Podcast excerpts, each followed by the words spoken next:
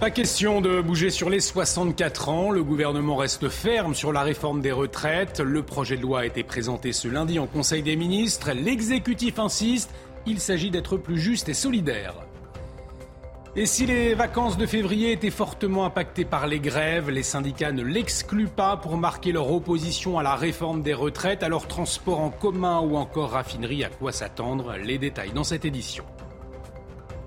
L'alerte des boulangers avec une manifestation ce lundi contre la hausse des prix de l'énergie et des matières premières venus de toute la France.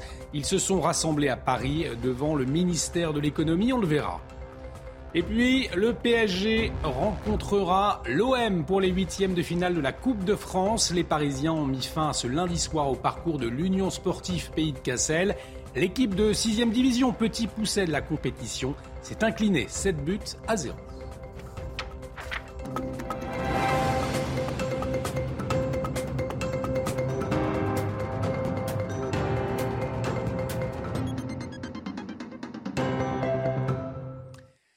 Bienvenue à tous et très heureux de vous retrouver dans l'édition de la nuit avec la réforme des retraites, toujours à la une de l'actualité. Elle a été adoptée ce lundi par le gouvernement en Conseil des ministres. L'exécutif qui affiche sa détermination et reste inflexible sur les 64 ans. Les précisions de Gauthier Lebret. Oui, la réforme des retraites a donc été adoptée ce matin en Conseil des ministres. Et puis euh, Olivier Dussopt, ministre du Travail, a fait le point devant euh, les journalistes. Il a annoncé la mise en place d'un index senior. Les entreprises seront sanctionnées si elles ne publient pas leurs données sur l'emploi euh, des seniors en leur sein. C'est toujours le même problème. Au-delà de 55 ans, vous avez un actif sur deux qui est seulement eh bien, au travail. C'est évidemment un vrai enjeu, un vrai problème quand vous voulez repousser l'âge de départ légal de deux ans. Par contre, le gouvernement reste inflexible sur deux points qui étaient au cœur des débats ces derniers dernière semaine sur les 1200 euros de pension minimale. Ça sera bien 1200 euros de pension brute et non euh, nette. Et sur les 44 années de cotisation pour ceux qui ont commencé avant 21 euh, ans. Ça paraissait injuste aux républicains et à une partie de la majorité. Vous avez commencé avant les autres, mais vous allez devoir cotiser une année de plus. Pour le moment, eh bien, le gouvernement reste inflexible. On verra ce qui va se passer au Parlement où le texte doit arriver le 6 février prochain. Et évidemment, les débats s'annoncent d'ores et déjà électriques. Et du côté du Rassemblement national, Marine Le Pen dénonce, je cite, une réforme horriblement brutale. Le président du parti Jordan Bardella a plaidé, lui, dimanche, pour un référendum. Pour lui, il s'agit de sortir par le haut du débat. Alors est-ce une solution? Que risquerait le gouvernement? Les explications avec Thibault Marcheteau. Dans cette ville des Hauts-de-Seine, l'idée d'un référendum sur la réforme des retraites est diversement appréciée. Les référendums, à mon sens, sont le référendum, il est connu. On sait qu'il y a 60, à peu près 70% des Français qui sont euh, opposés à la réforme. Donc, euh, selon moi, le référendum n'est pas la solution. Bonne idée, bonne idée. C'est une réforme importante pour les années et décennies à venir. Donc, je trouve que c'est bien de sonder le peuple. Pour, euh, on est dans une démocratie, ça serait bien qu'elle soit encore plus participative. Moi, je pense que c'est plutôt une bonne idée parce que c'est c'est quelque chose de très important qui, touche absolument nous tous. Du coup, je pense que c'est à nous tous de, donner euh, notre réponse, de nos ressentis. Plusieurs leaders de partis politiques de droite comme de gauche se sont dit favorables à un référendum sur la réforme des retraites. Mais ce référendum pourrait se transformer, selon ce politologue, en vote sanction contre le gouvernement. Le risque euh, euh, que soulève ce type de pratique, c'est que euh, le peuple réponde non pas à la question donnée, mais plutôt à la question de la confiance dans ses dirigeants. Prochaine étape, la présentation du texte aujourd'hui en Conseil des ministres. Et en tout cas, les syndicats, eux, restent très déterminés. Après une première mobilisation jeudi dernier, eh bien, ils préparent la suite et le mouvement pourrait perturber les vacances d'hiver. C'est ce qu'a laissé euh, entendre Philippe Martinez, le secrétaire général de la CGT, Sophia Dolay. Les transports en commun ou encore les raffineries pourraient-ils être concernés par des mouvements de grève lors des vacances scolaires? Philippe Martinez n'exclut aucune hypothèse, notamment l'organisation de journées d'action pendant cette période. À partir du moment où le gouvernement s'entête sur ce qui fait conflit, il y a possibilité de journées d'action pendant les vacances scolaires, qui, je crois, s'étalent sur plusieurs zones et sur au moins un mois et demi. Toutes zones confondues, les vacances d'hiver s'étendent du 4 février au 6 mars. D'ici au début des vacances d'hiver, des journées d'action sont déjà prévues comme un appel à la grève de la CGT pour 48 heures dans les raffineries le 26 janvier. La prochaine journée de manifestation intersyndicale est prévue le 31 janvier prochain. Et on le voit, l'opposition est vive. Dans ce contexte, des députés modem proposent la semaine de 35 heures et demie pour financer les retraites. Alors, pas question pour le ministre du Travail, Olivier Dussopt. Écoutez-le. Ce texte euh, n'est pas l'occasion, ne doit pas être l'occasion, et, ça n'est pas l'objectif du gouvernement, d'ouvrir un débat sur le temps de travail. Les, les modifications qui ont été apportées, la défiscalisation et l'exonération de cotisations appliquées aux heures supplémentaires depuis le début du premier quinquennat d'Emmanuel Macron, créent un cadre qui rend peu opérante ce type de, de proposition, euh, sauf à non pas demander une demi-heure de travail en plus, mais en réalité à retirer une demi-heure de rémunération par rapport à, à, ce que connaissent les salariés aujourd'hui. Et donc le gouvernement l'a dit, d'autres parlementaires l'ont dit aussi, euh, le débat sur le temps de travail n'a pas à être ouvert avec ce texte. Alors augmenter la durée hebdomadaire de travail d'une demi-heure pour financer les retraites, qu'est-ce que vous en pensez? On vous a posé la question, regardez. Je pense qu'en France, malheureusement, on ne travaille pas assez. Euh, Aujourd'hui, euh, c'est pas une demi-heure de plus qui va, qui, va, qui va poser problème. Je suis défavorable parce que souvent, on a vu dans le passé, euh, le travailler plus pour gagner plus est devenu travailler plus pour payer plus, surchargé d'impôts. Donc j'y crois pas, ça. Je trouve que c'est une réponse, une proposition un peu hypocrite, sachant qu'on fait déjà tous plus de 35 heures 30. Donc euh, on pourrait passer un petit peu au-dessus si on va dans cette démarche-là. Et je vous le rappelle, les 35 heures instaurées par le gouvernement Jospin à partir de l'année 2000 et aujourd'hui, eh bien, un parti socialiste secoué par une crise. Alors pour calmer le jeu, Olivier Faure propose une direction collégiale du PS alors que sa victoire au poste de premier secrétaire est toujours contestée. Le député de Seine-et-Marne a rencontré ses deux adversaires, Nicolas Maillot-Rossignol et Hélène Geoffroy, et ils disent espérer trouver un accord d'ici le congrès de Marseille en fin de semaine. Les boulangers dans la rue pour euh, manifester contre la hausse des prix de l'énergie et des matières premières. Ils se sont réunis ce lundi après-midi devant le ministère de l'économie. Un cri d'alerte pour dénoncer également les récentes aides inajustées, selon eux. Vous voyez ce reportage de Yael Benamou. Les artisans boulangers venus manifester de toute la France ont décidé de s'asseoir devant le ministère de l'économie. Un sitting pour exprimer leur colère. Ils ne s'en sortent plus. Factures énergétiques exorbitantes, trop de démarches administratives pour obtenir les aides de l'État. Des aides que certains trouvent insuffisantes, comme Frédéric Roy, boulanger, et à l'initiative de cette manifestation c'est qu'elles ne sauveront pas les entreprises, car elles vont représenter que 40% de l'augmentation de la facture. Ce qui fait que quelqu'un qui a une facture multipliée par 4 se retrouvera avec une facture multipliée par 3. Les artisans boulangers aimeraient bénéficier du bouclier tarifaire sans critère de nombre de salariés ou de chiffre d'affaires. C'est le cas de William de Mars, boulanger à Vienne. On rentre pas dans les cases, voilà faut rentrer dans les cases et c'est pas pour nous. Euh, c'est euh, moins de 10 salariés, c'est euh, donc là on est au-dessus. Et après, il faut payer plus de 280 euros le mégawatt. On est en dessous. Trois représentants syndicaux ont rencontré une délégation de Bercy pour faire entendre leurs revendications. Et la hausse des prix qui touche aussi bien sûr les consommateurs. Et nous l'avons tous constaté, quand on va faire ses courses, eh cela coûte plus cher. Et l'inflation, eh bien elle devrait se poursuivre dans les mois prochains. Les précisions de Régine Delfour, Augustin Donadieu et Laurent Sélarié. Le passage à la caisse de votre supermarché fait mal à votre portefeuille. Cela ne devrait pas s'arranger. Selon Michel-Édouard Leclerc, l'inflation va se poursuivre dans les mois prochains. Il l'annonçait déjà en décembre dernier sur le plateau de CNews. Et là, pour l'année prochaine, c'est très simple. On est en période de négociation. Tout est à deux chiffres, il n'y a rien en dessous de 10%. Mais euh, même si on arrive à se fighter avec les, les, grands groupes pour que ça ne se fasse pas, les grands groupes industriels, euh, il y a de l'inflation pour 2023 euh, comme on n'en a pas vu depuis 40 ans en France. Il y a des grandes sociétés multinationales qui nous demandent, par exemple, sur le pet food, pour les produits pour chiens et chats, chien et chat, qui ouais. nous demandent des hausses entre 17 et 39% En 2022, l'inflation a atteint 5,2% contre 1,6 l'année précédente. Une hausse des prix de plus en plus difficile pour les Français. S'il y a une augmentation encore qui va se faire, ça va être très grave. Tout augmente, moi je trouve.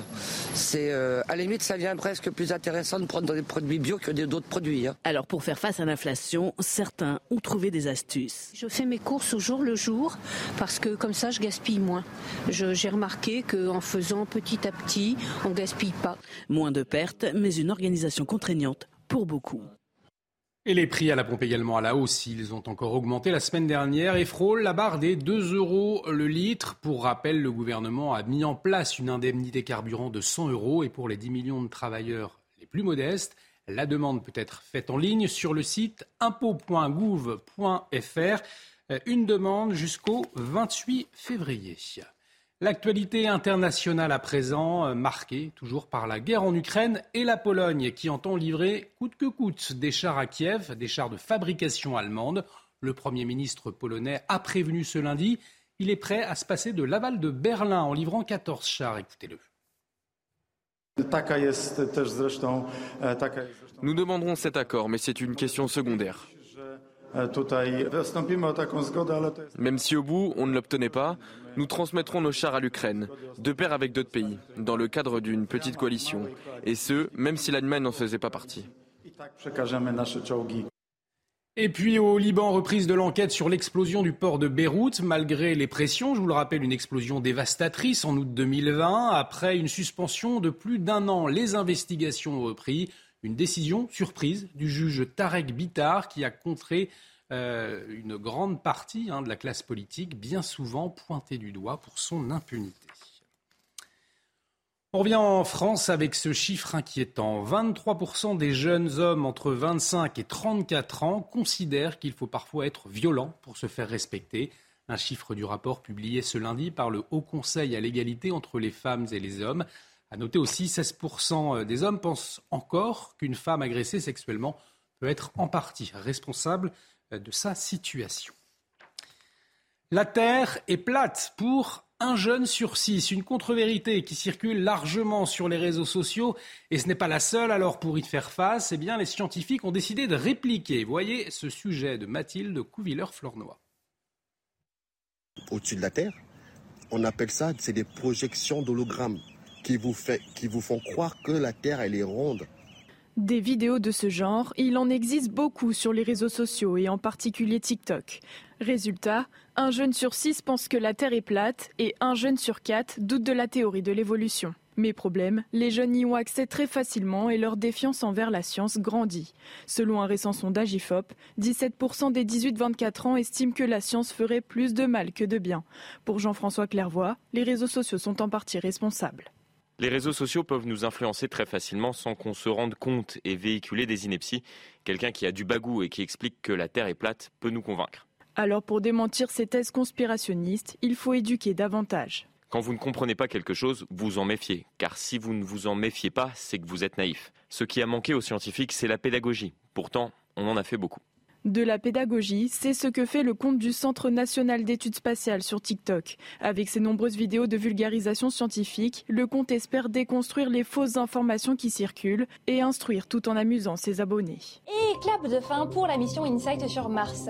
Après 4 ans sur la planète rouge, la sonde tire sa révérence. Les comptes scientifiques font de plus en plus barrage aux thèses complotistes, mais le chemin reste encore long. Selon une récente étude de NewsGuard, 20% des vidéos sur TikTok contiennent de fausses informations. Et le réseau TikTok ou un chant catholique cartonne ces dernières semaines. Comment ne pas te louer, chanté depuis des années dans les églises, est devenu viral sur euh, le réseau social. Les vidéos d'internautes qui chantent, dansent ou sautent de joie sur ce chant chrétien se multiplient. Regardez.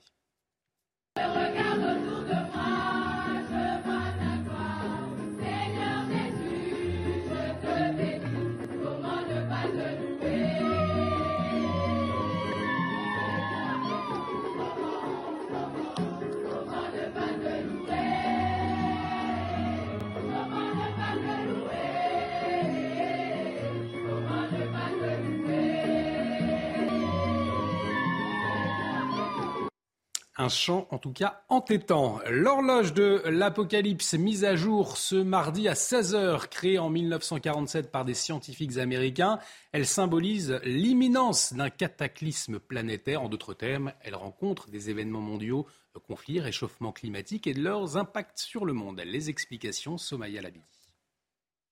Le réchauffement climatique, les tirs de missiles par la Corée du Nord ou plus récemment la guerre en Ukraine rapprochent dangereusement les aiguilles de l'horloge de l'Apocalypse vers minuit. Cette horloge symbolique créée en 1947 par une ONG composée d'un groupe de scientifiques atomistes américains est un marqueur de l'état du monde.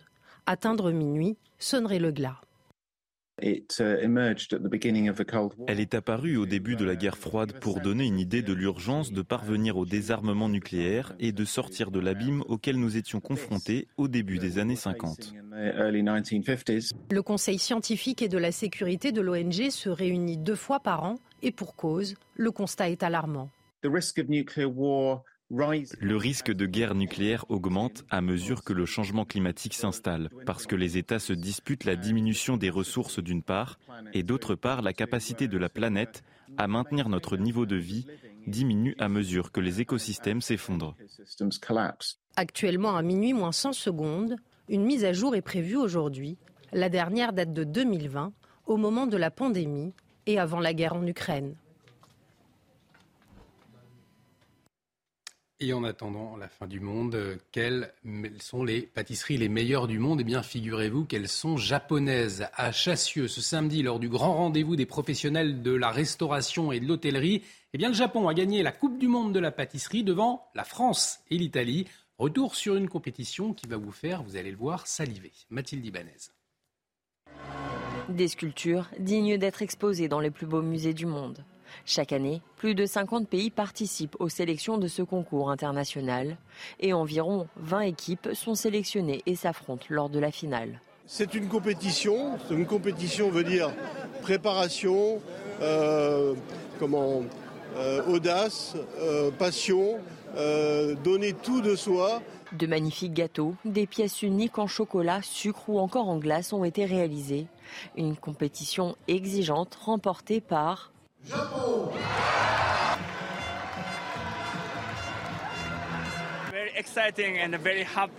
Très excité et très heureux maintenant. Nous nous sommes longtemps entraînés, vraiment. Merci pour l'équipe du Japon, je suis très excité et je suis heureux. À la seconde place, la France, suivie de l'Italie qui avait déjà remporté l'édition de 2021. Toutes ces pâtisseries qui font bien envie. Allez, place au sport avec les joueurs du pays de Cassel, petit pousset de la Coupe de France qui se sont inclinés face au PSG. Et on ouvre donc ce journal des sports avec la victoire du Paris Saint-Germain en Coupe de France. 7 buts à 0 face aux amateurs de Cassel. Le PSG run jusqu'à la 30e minute avant que Kylian Mbappé ouvre le score. Le Français enchaîne et enfonce le clou, bien aidé par un Neymar impliqué. En seconde période, eh bien, Mbappé continue son festival et devient ainsi le meilleur buteur en Coupe de France avec 29 buts devant l'ancien joueur du PSG, justement, Pedro Paoletta. En huitième de finale, Paris sera opposé à l'Olympique de Marseille sur la pelouse du Vélodrome. Et puis euh, un coup d'œil sur le programme complet des huitièmes de finale de cette Coupe de France et plusieurs affiches au programme. Lille ira au Groupama Stadium pour y affronter l'Olympique lyonnais. Il y aura trois autres matchs entre clubs de Ligue 1. Toulouse recevra Reims alors que Lens et Nantes se déplaceront à Lorient et à Angers. Rendez-vous donc les 7 et 8 février prochains. Et puis en Première Ligue, eh bien, Tottenham est allé s'imposer 1 à 0 sur la pelouse de Fulham. Avec cette victoire, eh bien, les Spurs remontent à la cinquième place du championnat, significatif euh, d'une barrage en Ligue des Champions. Résumé du match avec aux commentaires Christophe Lolichon et Salim Dib.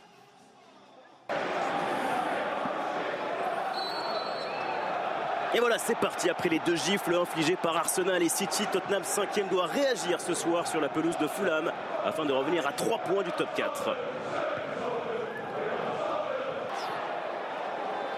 Il va tenter d'aller marquer, faire mal à cette équipe juste avant la pause avec Son.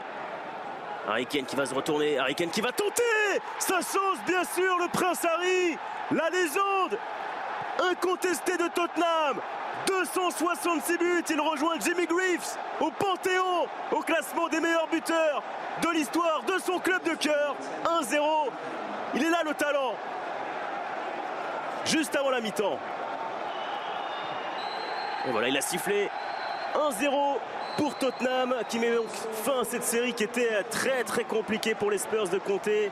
Deux défaites d'affilée, mais voilà, il y a le Prince Harry qui est bien sûr présent comme toujours et qui a marqué son 266e but avec Tottenham, le meilleur buteur de l'histoire du club. Christophe, une victoire qui va faire beaucoup de bien pour les hommes de Comté.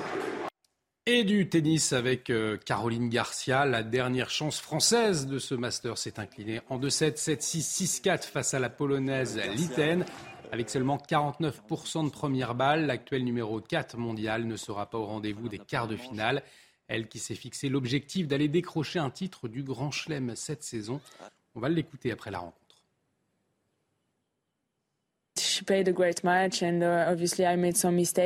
A and that's hurt. It's always uh, hurting and uh, always uh, tough to go through.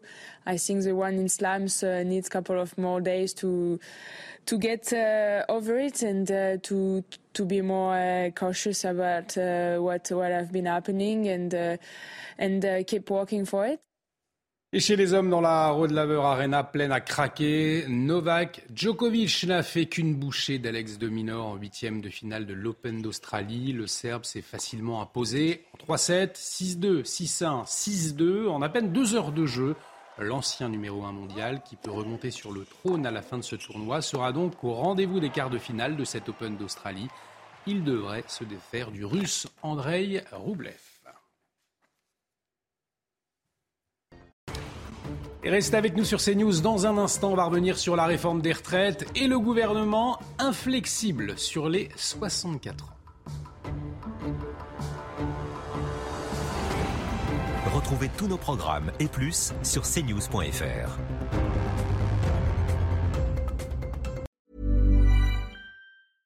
Selling a little or a lot?